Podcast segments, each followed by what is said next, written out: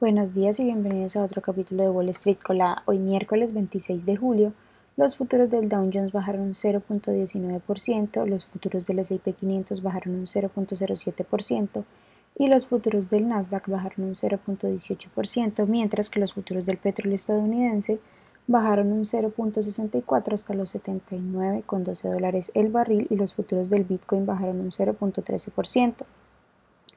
En las noticias de hoy, bueno, se espera que la Reserva Federal aumente la tasa clave en 25 puntos hoy. Lo que viene a continuación está sujeto a debate, pero el presidente de la Fed, Jerome Powell, ofreció una idea de su pensamiento en la conferencia de prensa del FOMC del mes pasado y podría hacerlo nuevamente esta tarde a las 2.30 pm después del anuncio de las nuevas tasas de interés. Alphabet, matriz de Google que cotiza con el ticker GOOG, presentó los resultados mejores de lo esperado para el segundo trimestre. La unidad de Google Cloud, por su parte, generó un aumento del 28% en los ingresos año tras año. La compañía reportó un EPS de 1.44 sobre ingresos de 74.6 mil millones de dólares versus los 72.82 mil esperados. En otras noticias, las acciones de Microsoft, que cotiza con el ticker MSFT, bajaron un 3.7%, incluso tras haber superado las estimaciones en su reporte de earnings debido a que su proyección de ingresos para el trimestre actual fue más débil de lo esperado. La compañía reportó un EPS de 2.69 sobre ingresos de 56.000.2 millones de dólares. La última consolidación bancaria hará que el prestamista regional Bank of California, que cotiza con el ticker BANC, adquiera PacWest Bancorp, que cotiza con el ticker PACW, en un acuerdo de acciones. La fusión que dará como resultado una empresa combinada con 36 mil millones en activos provocó que PanWest subiera un 32% en el pool market.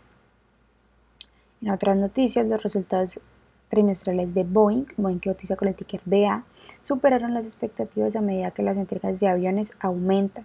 La compañía reportó un EPS de 0.82 sobre ingresos de 19.75 mil millones versus los 18.45 mil esperados por los analistas.